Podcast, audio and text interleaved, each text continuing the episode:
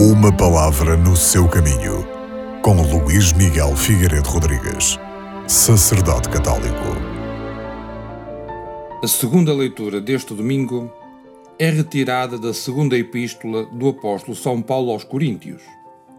Nessa leitura, Paulo compara a sua condição à de um exilado.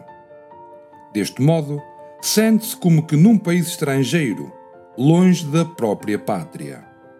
O seu pensamento vai para a nova pátria que o espera. Deseja estar sempre com Deus, no seio da Santíssima Trindade. Mas sabe que para alcançar essa vida deverá passar através da morte. Mas este pensamento não o atemoriza.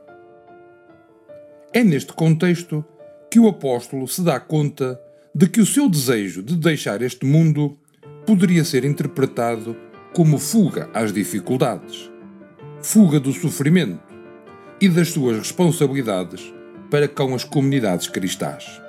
Por isso, conclui dizendo que enquanto o Senhor o quiser deixar neste corpo, se empenhará ao máximo. Sabe, com efeito, que a nova vida não irá nascer a partir do nada. A nova vida brota do que cada um tiver feito neste mundo.